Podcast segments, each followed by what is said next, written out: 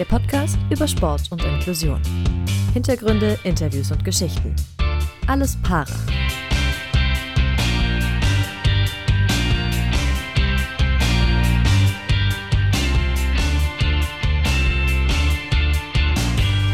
So, ganz kurze Vorrede hier beim Alles Para Podcast. Ihr hört die neue Folge vom Team Deutschland Paralympics Podcast. Ihr kennt das. Die Folge erscheint immer schon ein paar Tage vorher auf dem Kanal des Team Deutschland Paralympics. Jetzt dann hier im Gewand von Alles Para. Genau, Dorian aus den gerade gehört und ich, Philipp Wegmann, äh, haben mit einem Tischtennis Profi gesprochen, das ist wirklich sein Beruf, Thomas Schmiedberger. Er ist nicht nur Europameister, aktueller äh, letztjähriger Weltmeister, sondern auch noch Weltranglisten Erster natürlich hat er wie wir alle eigentlich auf dem Schulhof angefangen. Und zweimal Gold ist das große Ziel für die Paralympics nächstes Jahr in Paris. Dafür hat er äh, nicht nur viel trainiert, sondern auch noch Material getestet, unter anderem Schläger. Da kann man sich auch nochmal einen Tipp holen, welches Material da eventuell entscheidend sein kann. Jetzt geht's rein in die Folge, die auch über Lego-Steine informiert und natürlich über die besten Serien. Viel Spaß mit Thomas Schmiedberger. An Ehrgeiz, glaube ich, hat es mir noch nie gefehlt. Kommt wahrscheinlich ein bisschen daher, dass ich der schlechteste Verlierer der Welt bin. Von daher ähm, gab es für mich dann nur noch Tischtennis, Tischtennis, Tischtennis.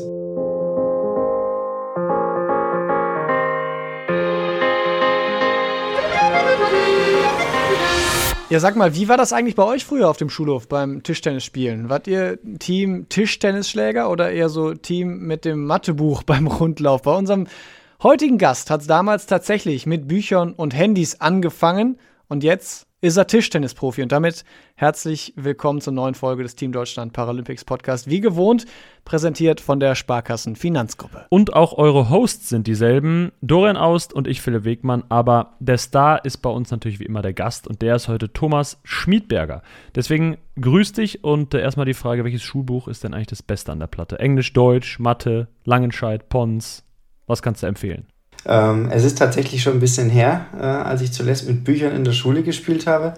Aber äh, ich glaube tatsächlich, die, die von der Größe auch einem Tischtennisschläger am nächsten kommen, die waren, glaube ich, die besten, weil die großen, mit denen war man zu langsam und mit den kleinen hat man den Ball nicht getroffen.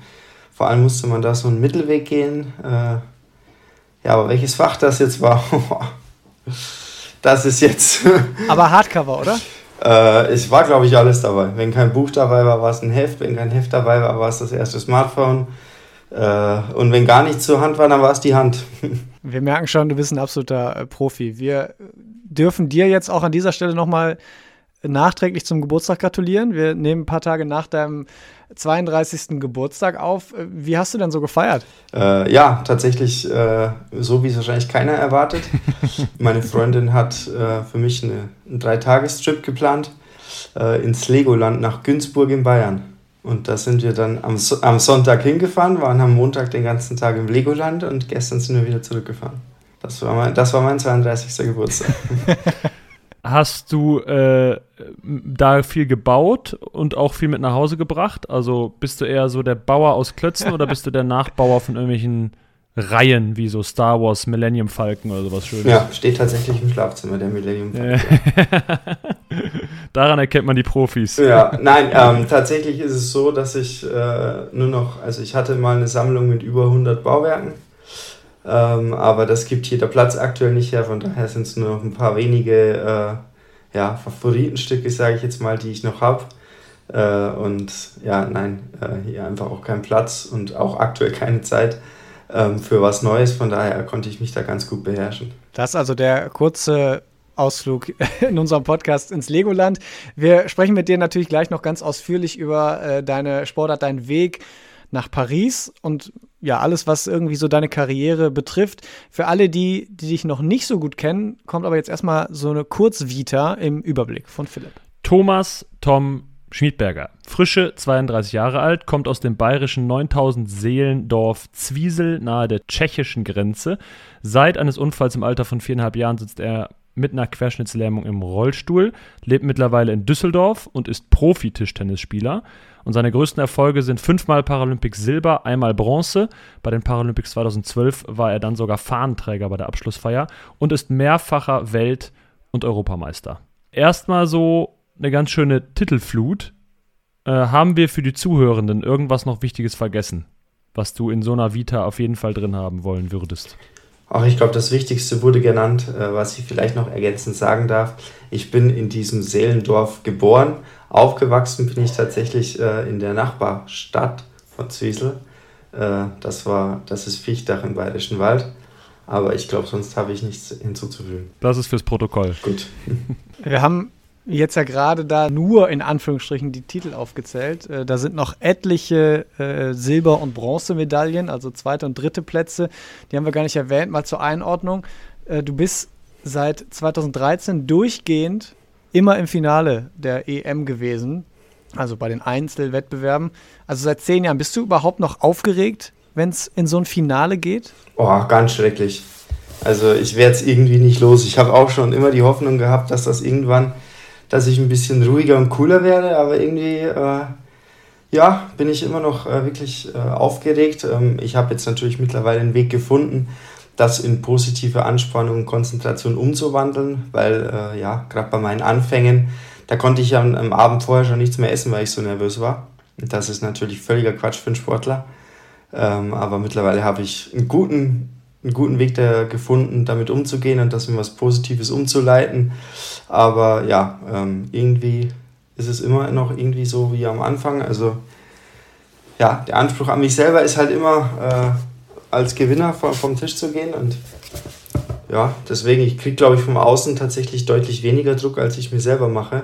Ähm, aber ja, ich meine, jedes Endspiel ist irgendwo besonders, ähm, steckt immer sehr, sehr viel Arbeit dahinter, so weit gekommen zu sein und da will man sich natürlich auch belohnen und die einzige Belohnung ist dann der Sieg und ähm, ja, deswegen denke ich, bin ich immer schon noch gut angespannt, aber jetzt nicht mehr panisch nervös. Und wo machst du dir den größeren Druck? Bei einem Finale der EM, wo, naja, der Sieg eher so Pflicht ist oder bei einer WM, bei den Paralympics, wo du richtig was gewinnen kannst. Also es gibt ja so ein Finale, da kann man mehr verlieren als gewinnen und andersrum. Also da ist es tatsächlich so, dass ich ähm, eben durch mittlerweile meine Routine vor den ganzen Spielen äh, ja eigentlich keinen Unterschied mehr gibt für mich, weil ähm, ich weiß, wie ich es kanalisieren kann, ich weiß, wie ich damit umgehen kann.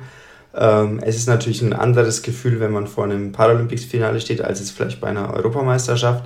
Aber letztendlich will ich beide, beide Finals gewinnen und deswegen versuche ich da ja, zweimal mit dem gleichen Mindset reinzugehen und äh, meine beste Leistung dann abzurufen. Sechsfacher Medaillengewinner bei den Paralympics, leider aber noch keine goldene. Wie groß ist jetzt hier der Traum? Ich sage jetzt mal nicht der Druck, sondern der Traum, zumal du ja auch noch Weltranglisten Erster aktuell bist. Ja, also ähm, natürlich fehlt noch in der Sammlung, bin ich komplett bei euch. Ähm, aber ja, ähm, ich weiß mittlerweile, was alles passieren kann ähm, und was an so einem Tag alles zusammenkommen muss oder soll, damit das dann wirklich klappt. Und von daher, ähm, ja, ist das natürlich der große Traum, der große Weg, für den arbeiten wir tagtäglich äh, unzählige Stunden und ja, alles, was ich vorher beeinflussen kann, äh, möchte ich tun, um dann nicht am Ende sagen zu müssen, okay, hm, da wäre noch ein bisschen Luft nach oben gewesen oder so.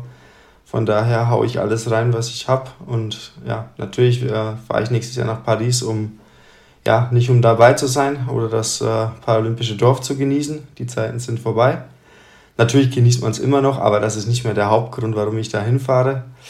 Und ähm, ja, dann hoffe ich, dass äh, am entscheidenden Tag alles gut zusammenläuft und mir dann der ganz große Wurf gelingt. Viele, mit denen wir sprechen, die haben das Paralympics-Ticket jetzt noch nicht sicher in der Tasche. Du hast es schon durch den EM-Titel. Äh, wie schaffst du es jetzt so? Wir haben jetzt ja immerhin noch zehn Monate gut, so den, den, den, äh, ja, die Konzentration aufrechtzuerhalten, die Spannung hochzuhalten oder äh, musst du sogar nochmal abfallen lassen und dann erst im Februar wieder richtig loslegen? Also das ist mittlerweile so, dass wir ein richtig gutes Trainerteam um uns herum haben und die kennen uns mittlerweile auch schon so gut, dass sie eigentlich immer genau wissen, was die jetzt gerade brauchen um eigentlich wirklich ein konstant gutes ähm, Trainings- und Spannungsniveau zu haben. Und wenn die so merken, oh, der wird gerade müde oder, oder ähm, jetzt hat er schon das zweite Wehwehchen in der Woche, da braucht der Körper vielleicht eine Pause, dann wird das schon, also da gibt es einen kompletten ähm, Jahresplan. Und der lässt natürlich schon ein bisschen ähm, Spielraum, ein bisschen zu jonglieren so, aber so ein grobes Gerüst hilft immer ganz gut. Und ähm, ja, da wird dann eigentlich alles relativ auf die Woche genau geplant wann mache ich Pause, wann mache ich nochmal einen Wettkampf, wann mache ich mal zwei Wochen überhaupt gar nichts. Ähm, das ist eigentlich relativ gut getimt alles und da steckt jetzt auch schon von sehr, sehr vielen Jahren Erfahrung, eine gewisse Routine drin. Ja, wir wissen, was ist gut, was ist eher kontraproduktiv in so einer Vorbereitung. Das ist für mich eine ganz angenehme Situation, weil ich muss mir dann keinen Kopf drum machen, wenn ich das jetzt alles auch noch irgendwie ja, mit einfließen lassen müsste so und sondern da bin ich dann ganz froh, dass mir eigentlich immer die Entscheidung von außen abgenommen wird, mache ich jetzt einen Wettkampf, mache ich Pause, mache ich jetzt einen vierwöchigen Trainingsblock. Du hast jetzt eben schon gesagt, du tust eigentlich alles, um dich perfekt vorzubereiten und dann wirklich da auch Gold gewinnen zu können. Äh, in den letzten Jahren, 2016, 2021 bei den letzten Paralympics, hat dir dein Dauerrivale Pan Feng Feng Gold vor der Nase weggeschnappt. Auf den wirst du in Paris vermutlich aber auch wieder treffen. Erklär uns doch mal, was du gemacht hast. Also wir haben gelesen, du hast unter anderem neue Schläger getestet. Wir kennen das nur noch so, ne, rote Seite, schwarze Seite. Ich glaube, über Jahre in der Schule ging der Streit, was jetzt die Angriffs- und die Abwehrseite ist. Man hat immer nur gesagt, wenn er über den Kopf zieht und es tut weh, dann ist die gute Seite, dann ist da Grip dran. Vielleicht erklärst du mal so in ein paar groben Worten für Laien, worauf du jetzt so geachtet hast, wenn es jetzt zum Beispiel um diese Schlägertestung ging. Also für mich ist immer ganz wichtig, dass er auch gut in der Hand liegt. Da ist auch jedes Holz immer ein bisschen anders. Ähm, dann geht es auch darum, wie schwer ist das Holz, ähm, mit dem Belegen Wind dann spielen möchte. Ähm, wo ist der Schwerpunkt von dem Holz, ist auch immer eine ganz entscheidende Sache.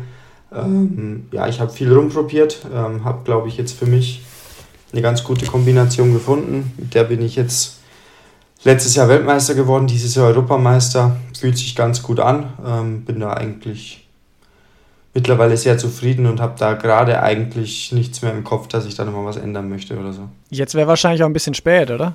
Ähm, ja, langsam wäre es ein bisschen spät, das stimmt tatsächlich. Ähm, wobei man sagt, okay, man hat noch zehn Monate. Es kommt so ein bisschen darauf an, ähm, wie groß die Unterschiede sein würden, wenn man jetzt nochmal wechselt. Wenn das jetzt ganz was anderes wäre, dann wäre es wahrscheinlich zu spät. Wenn das jetzt Feinheiten sind, dann sage ich mal, ist alles bis, bis zum 1.1. noch irgendwie machbar. Aber spielt für mich erstmal keine Rolle mehr. Und ist das dann irgendwie auch so ein, so ein bisschen so wie so ein Geheimnis? Also versuchst du das irgendwie den zuzukleben oder sowas, dass man nicht merkt, welchen Schläger du hast? Oder ist das eh ein offenes Geheimnis in der Branche?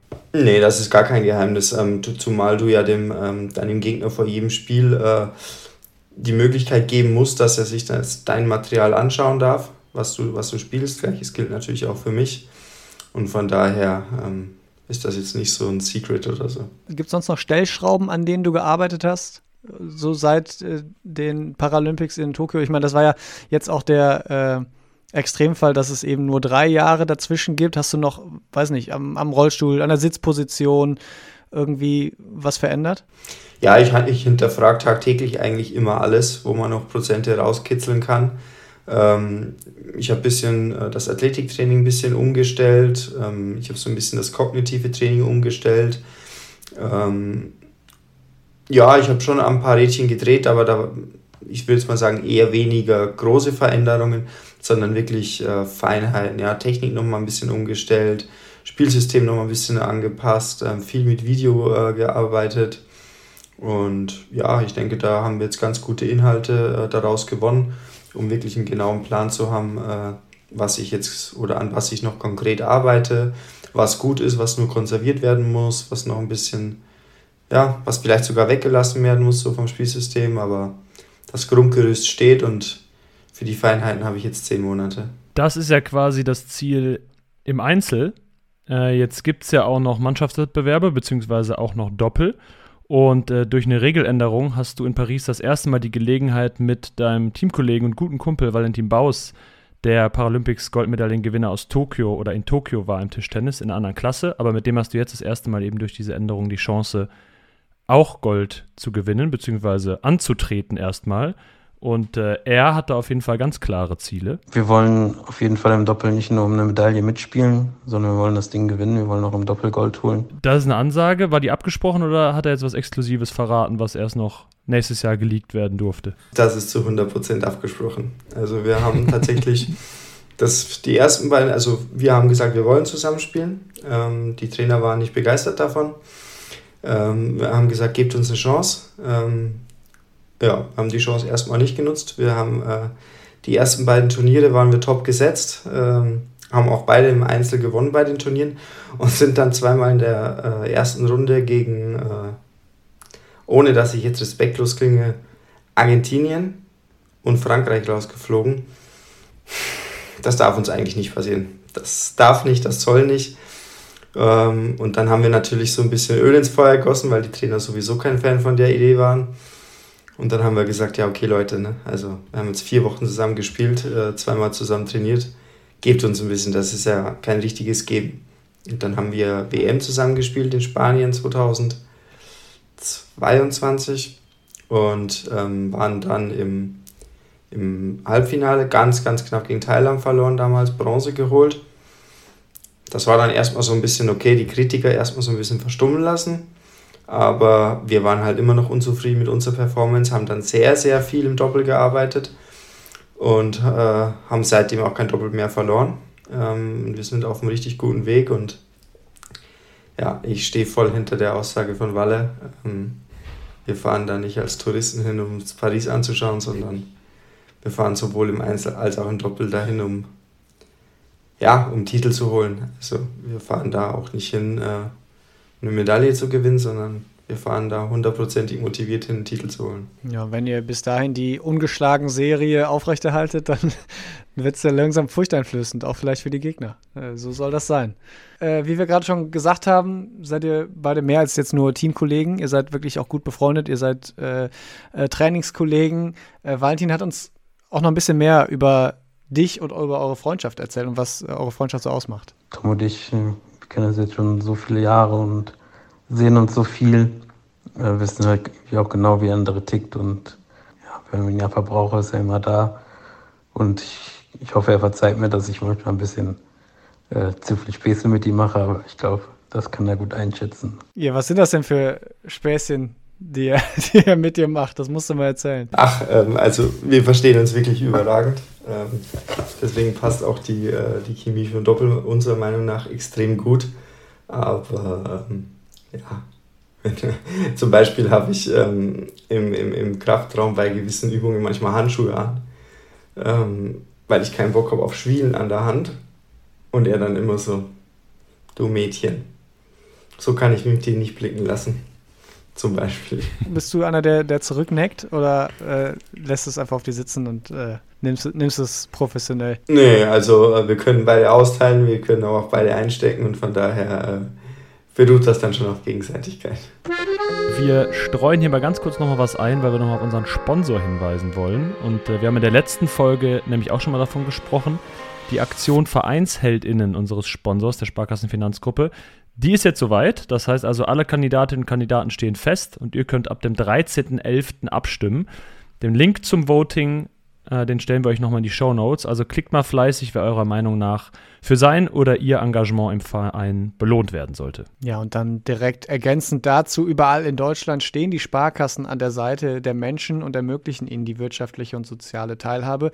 Im Sport engagieren sie sich jährlich mit rund 90 Millionen Euro.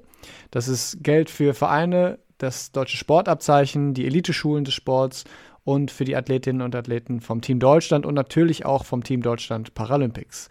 Und so schaffen die Sparkassen und ihre Verbundpartner viele große Momente im Breiten genauso wie im Spitzensport. Und warum? Weil es um mehr als Geld geht. Wir wollen noch mal so ein bisschen über deine Anfänge sprechen, Tom. Wir haben eben schon über den Rundlauf gesprochen und über, wenn man so will, vielleicht das perfekte Schulbuch, was man braucht, um dann auch äh, da im Rundlauf erfolgreich zu sein. Äh, du hast gesagt, es ist schon ein bisschen lang her, die Erinnerungen sind nicht mehr die besten. Was wir so mitbekommen oder gelesen haben, war, dass du am Anfang immer der Schlechteste warst, bis du dann aber eine eigene Platte zu Hause hattest. War das so der Turning Point? Kannst du dich da noch dran erinnern? Wann, ab wann hast du endlich Gummipunkte, so hießen die bei uns zumindest, ich bin, oder wir sind beide in Köln groß geworden, äh, dass man da im Finale um Gummipunkte gespielt hat. Wann hast du die gewonnen? Wann warst du in den Finals? Ja, es war tatsächlich so, ähm, dass ich ähm, in der Schule echt der Schlechteste war. Aber mich hat trotzdem irgendwie die Sportart fasziniert und ähm, habe dann von meinem Papa zu Weihnachten eine Platte bekommen, natürlich äh, trainiert wie so ein Irrer.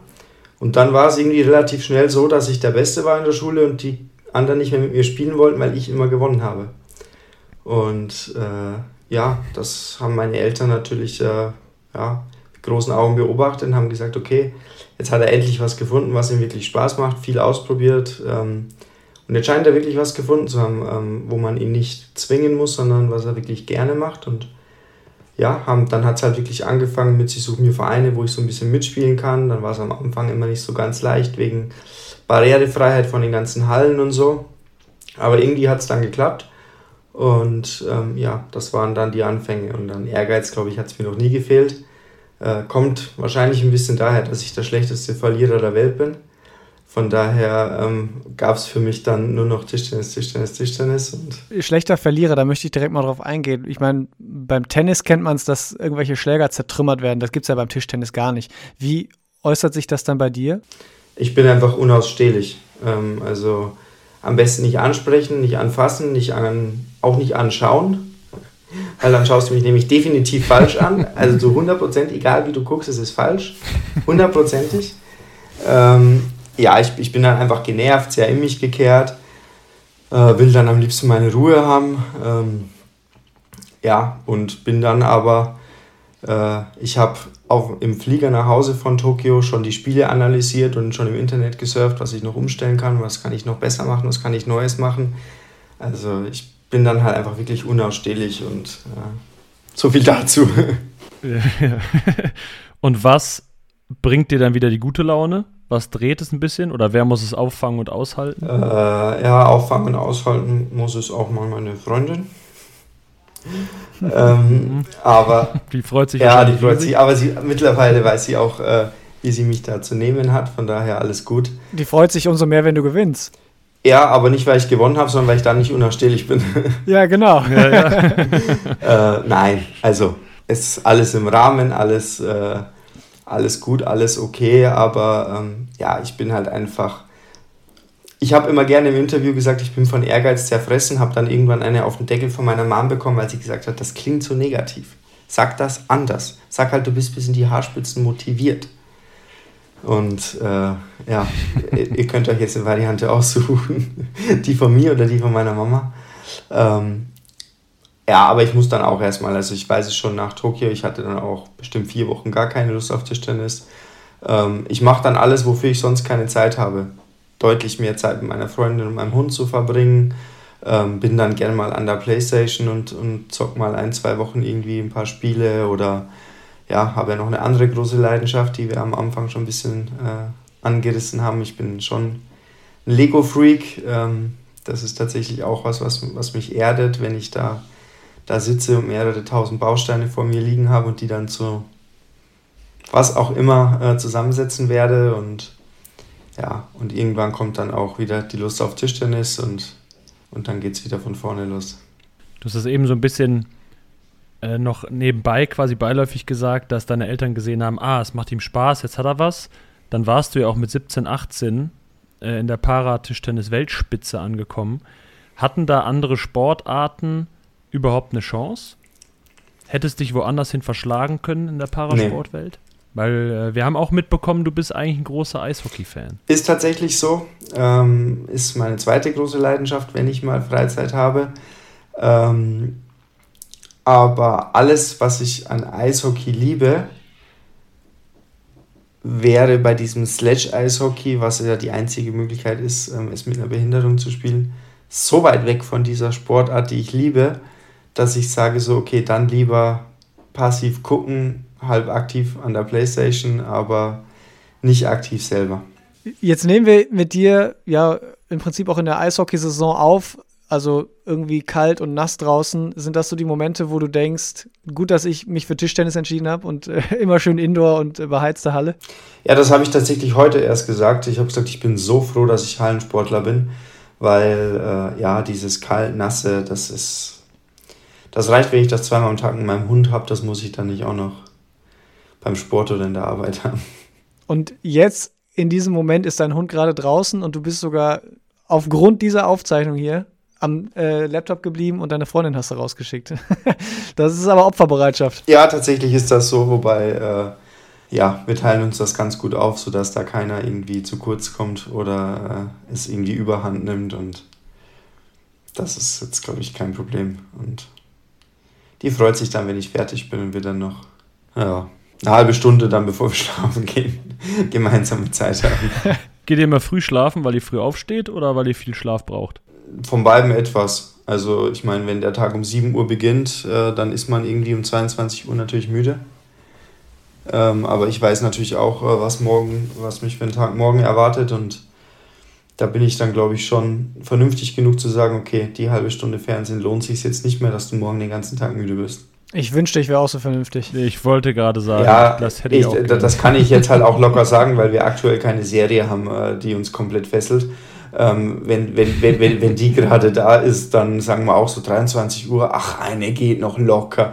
Nächsten Morgen um 7 klingelt der Wecker und sagst dir so, okay, heute Abend auf keinen Fall. Und natürlich, es ist 23 Uhr und ja, natürlich geht noch eine, ist ja klar. Ja. ich glaube, da können, das können viele Zuhörende gerade sehr nachvollziehen. Ich glaube, also, wirklich, also ähm, ich habe schon gesagt, ich bin froh, dass wir aktuell keine Serie haben, die wir anschauen. Äh, weil dann schlafen wir wenigstens genug. Was sind das für Serien, die ihr so guckt? Also ist da so ein, ein Genre dann irgendwie hoch im Kurs? Oder? Also ganz, ganz gefährlich, wo ich wirklich zwei Monate lang jeden Tag müde war, war Game of Thrones. Das war, das war unser absoluter Neckbreaker. Also das war also da, haben wir, da haben wir den ganzen Tag wirklich uns einen Stress gemacht, dass wir aber pünktlich um 20 Uhr beide komplett geduscht und dann danach, Mitternacht dann, äh, nur noch ins Bett rüberfallen müssen, ähm, damit uns da ja keine, äh, keine Sekunde irgendwie fehlt und wir dann noch drei, vier Folgen anschauen können. Also das war, das war glaube ich, so der krasseste Neckbreaker, den wir so hatten, ja, Game of Thrones. Das sind immer so Momente, wo man kurz erschrickt, wenn man einen Schritt zurück macht und merkt, wie süchtig man ist, Total. dass man dafür den ganzen, das alles umplant, um dann eben zu sagen, ich muss am 8, nee, nee, es ging ja auch 9 und dann guckt man halt eine Folge weniger oder weiß ich nicht was. Aber man muss, und da, wenn man dann den Schritt zurück macht, merkt man so, ach du Schande, wo bin ich ja, da reingeraten? korrekt. Naja, das zum Thema Serie. Ja. Wir wollen noch mal kurz so ein bisschen Werbung machen, und zwar für unseren Partner-Podcast, den Team Deutschland Podcast. Den könnt ihr immer im Wechsel mit uns hören. Das heißt, alle zwei Wochen gibt es dann Sport satt.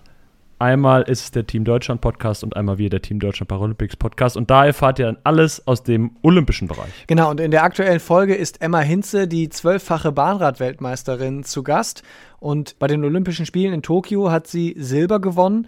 Mit, dieser, mit diesem zweiten Platz verbindet sie aber nicht nur positive Erinnerungen. Dann natürlich der Wettkampf, der war auch zwiegespalten, weil auf der einen Seite habe ich natürlich Silber gewonnen worüber ich mich jetzt sehr freue. Aber in dem Moment wurde mir vor allem auch von außen so ein Gefühl gegeben, ich habe Gold verloren und nicht Silber gewonnen. Und das war halt ja schon schwierig, damit umzugehen. Wie sie damit dann umgegangen ist, was sie auf der Road to Paris, auf der sie sich genauso befindet wie du, äh, Tom, was sie da jetzt anders macht, warum Emma eine Leidenschaft fürs Häkeln hat, all das hört ihr in der aktuellen Folge vom Team Deutschland Podcast. Wir haben noch äh, zum Abschluss dieses Podcasts eine kleine Kategorie, die wir mit allen unseren Gästen spielen, beziehungsweise wo wir sie drei Sätze vervollständigen lassen. Das bedeutet also, wir sagen den Satz und du bringst ihn quasi zu Ende. Dorian beginnt mal mit dem ersten. Wenn wir Paris 2024 sagen, dann denkst du? Dann denke ich an Wettkampf, dann denke ich an äh, Medaillen, dann denke ich an Erfolge und dann denke ich an zehn Monate harte Arbeit bis dahin. Wir haben auch uns diesen Satz hier runtergeschrieben und dann auch überlegt, was kommen könnte. Jetzt fragen wir uns natürlich, nachdem du deine Frisur schwarz-rot-gold und auch schon Silber hattest, sowohl in London als auch in Tokio die Haare gefärbt, was kommt in Paris? Äh, in Paris kommt erstmal gar nichts. Ähm, ich habe das äh, damals schwarz-rot-gold in London gehabt. Ähm, Silber wurde es erst nach Tokio. In Tokio habe ich meine Naturhaarfarbe getragen. Ähm, waren tatsächlich zwei Zufälle. Ähm, das erste Mal habe ich das zusammen mit meinem Bruder gemacht, mit dieser schwarz-rot-goldenen Fahne. Und ähm, nach Tokio hat mein Friseur ge äh, gesagt, äh, er will mal was Neues ausprobieren, ob ich offen bin und Lust auf was Cooles habe. Dann habe ich gesagt, mach halt. Ich glaube, bei einem, bei einem Sieg wird der Friseur von selbst drauf kommen, der wird dir was vorschlagen. Mal gucken. Aber äh, da mal bleiben gucken. wir dran. Wenn du im Parasport eine Sache ändern könntest, wäre das? ähm, mediale Aufmerksamkeit, ähm, die fehlt bei uns noch. Ähm, es ist immer ganz nett, wenn es so na, ähm, ja, auf die heiße Phase vor Paralympics zugeht und auch danach. Aber da reden wir vielleicht von einer Gesamtzeitspanne von sechs Monaten und dann ist mehr oder weniger wieder dreieinhalb Jahre Ruhe Und das ist immer sehr schade, ähm, weil wir liegen ja dann auch nicht dreieinhalb Jahre auf der faulen Haut, sondern unser Leben geht ja weiter mit äh, sämtlichen Wettkämpfen und ja, das würde ich mir noch wünschen.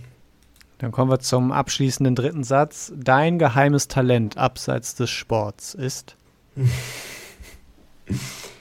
ähm, ich bin jemand, der sehr gerne gibt und äh, ich habe ein gutes Händchen dafür, äh, Leuten eine Freude zu machen oder Gefallen zu tun oder Geschenke zu machen, äh, die dann auch wirklich, äh, ja, wo sich die Menschen, denen ich diese Kleinigkeiten bereite, sehr drüber freuen. Da glaube ich, habe ich ein gutes Händchen für. Das finde ich sehr spannend. Das ist ein sehr schönes Talent. Jetzt musst du aber natürlich sagen, was das letzte Geschenk war. Meine Freundin ist ähm, sehr, sehr, sehr kreativ. Und ich habe ihr bei äh, meiner Vertragsverlängerung von meinem Mobilfunkvertrag äh, ein iPad mit so einem Zeichenstift äh, geschenkt. Und äh, sie liebt es. Sie macht rund um die Uhr nichts anderes mehr. Und malt jetzt immer auf dem iPad rum. Mhm. Ja, stark. Sehr schön. Aber wie, wie ist es ähm, mit, mit Weihnachtsgeschenken? Hast du da auch schon immer ganz früh dann alles am Start, weil du dir so übers Jahr schon mega die Gedanken machst äh, bei all den, all den lieben Menschen um dich herum? Oder bist du trotzdem einer, der auf den letzten Drücker das macht? Ich bin der 21. Dezember Amazon Prime-Typ, ja. Aber trotzdem freuen sie sich. Also, das ist ja dann irgendwie eine perfekte Kombination. Ja, ja, also ich bin schlecht organisiert, was das betrifft. Aber was ich dann habe, das kommt dann immer gut an, ja. Vielen Dank Thomas Schmiedberger, eine von Deutschlands großen Medaillenhoffnungen, kann man schon eigentlich sagen, bei den Paralympics 2024 in Paris. Danke für deine Zeit und äh, danke für das Gespräch. Sehr gerne. Ja, wir melden uns dann mit der nächsten Folge vom Team Deutschland Paralympics Podcast in vier Wochen wieder. Genug Zeit also, um in die bisherigen Folgen reinzuhören und ja auch ein Abo bei den Social Media Kanälen dazulassen. Dorian aus, den habt ihr gerade gehört, und ich, Philipp Wegmann, machen jetzt die Mikros aus. Also macht's gut und adieu. Ciao, ciao.